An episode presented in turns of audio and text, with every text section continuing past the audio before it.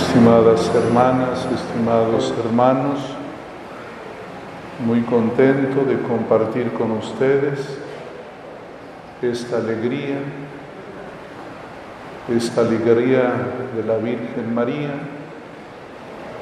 Ella es la mujer feliz, dichosa, alegre, que canta, que baila,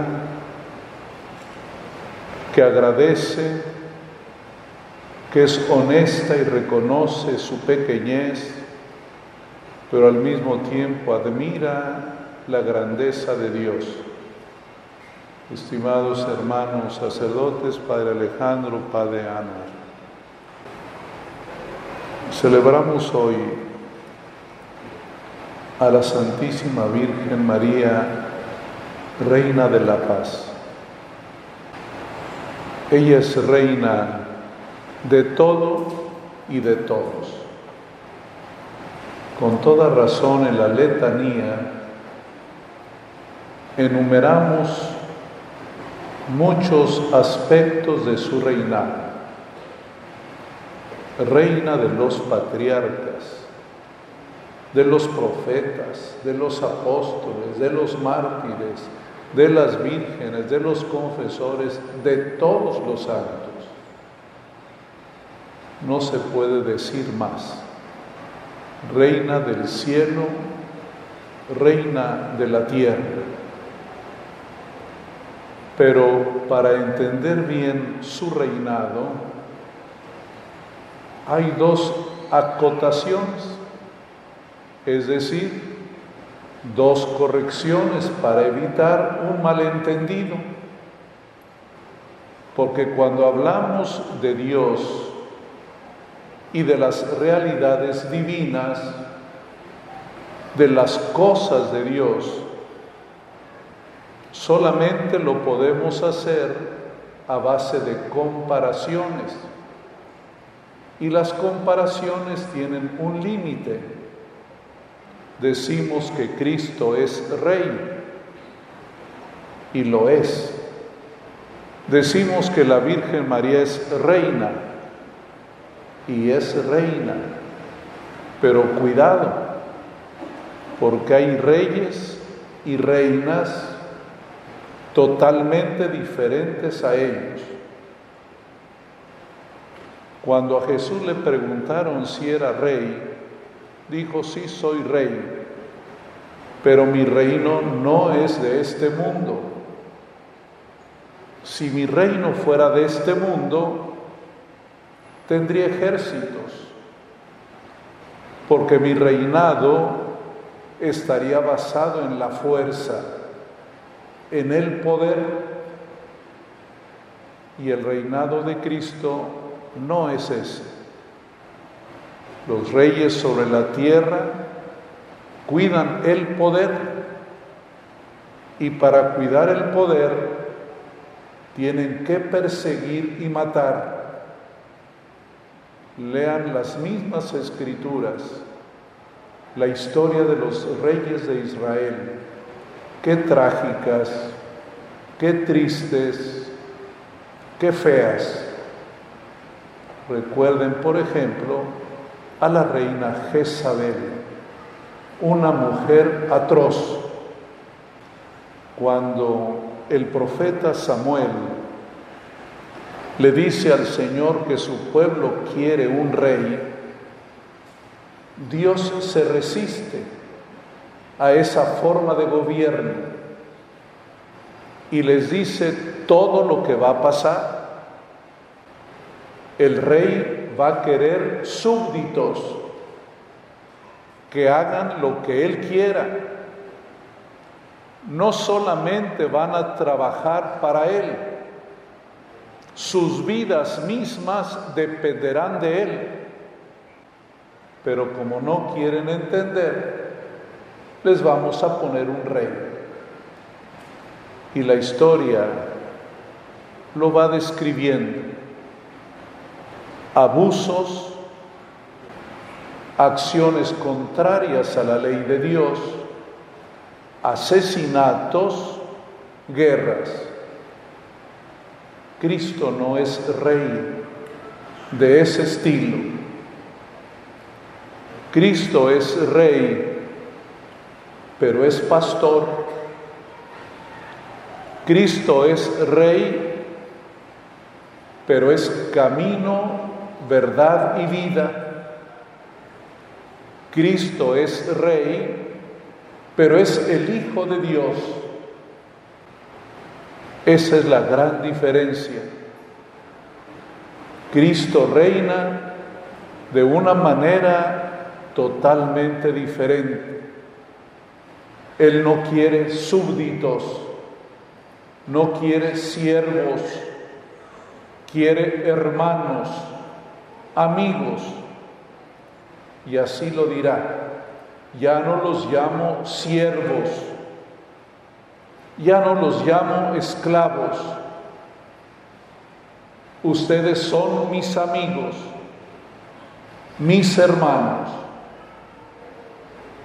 Es el reinado de Cristo, con ese altísimo grado de dificultad, porque cuando te dan libertad, puede ser que hagas mal uso de la libertad y te hagas daño y hagas daño a los demás. San Pablo decía, para ser libres nos liberó Cristo, pero no den ocasión al libertinaje. Dios se ha arriesgado con nosotros y ha querido que seamos libres con una gran dignidad, ser imagen y semejanza suya. Esa es la belleza de nuestro Rey y Señor Jesucristo. Y lo que digo de Él, también por comparación, lo digo de la Virgen María. Por eso hoy en la oración para disminuir la carga negativa que tiene la reina, dice madre y reina. Eso cambia todo, porque la relación con ella es la de hijos. Es nuestra reina, pero nuestra mamá. Y eso cambia todo. Las reinas se distinguen por su vanidad, por su superficialidad, por su materialismo, mucha imagen, mucho lujo, muchos vestidos, muchas coronas. En ese sentido ella no es reina. Ella fue una reina, una mujer pobre, pobre materialmente. Vivió en su casita sencilla de Nazaret, cumplió con sus deberes de esposa y de mamá. Todo lo cotidiano, no la imaginen de otro modo, haciendo de comer, ir por el agua, para tener agua en la casa, estar en diálogo respetuoso con su marido, estar atenta al crecimiento de su hijo, al mismo tiempo señalando lo que no entiende y aceptándolo, como cuando se pierde Jesús en el viaje a Jerusalén cuando lo ve, le dice que no te has dado cuenta que tu papá y yo te estamos buscando. ¿Qué pasó? Y dice, ellos no entendían. Esa es María la reina, la pobre, la mujer de todos los días, la de inteligencia brillante, pero al mismo tiempo inteligencia obediente. No lo sabe todo, pero todo lo conserva en su corazón y poco a poco va entendiendo, esa es María la reina. Y le agregamos algo muy importante, reina de la paz, reina para la paz. Los reyes se distinguen por la guerra, decían los romanos, si quieres la paz, prepara la guerra. Es decir, que tus enemigos te vean con mucho poder para que no te ataquen. Jesús no es rey para la guerra. María no es reina para la guerra, es para la paz. Y qué importante este atributo suyo en este momento tan crucial de nuestra historia aquí en Monterrey, en México, donde hay violencia, donde hay secuestros, extorsiones, violencia en la casa, en el hogar. María es reina, pero quiere que con ella construyamos la paz, que Cristo nos indicó ya ¿Cómo se construye la paz?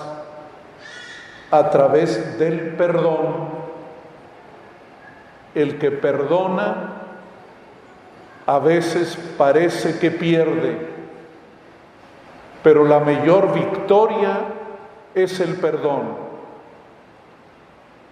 Cuando Cristo está en la cruz, por eso dice esas palabras, perdónalos, no saben lo que hacen el peleonero, el violento y el criminal son ignorantes.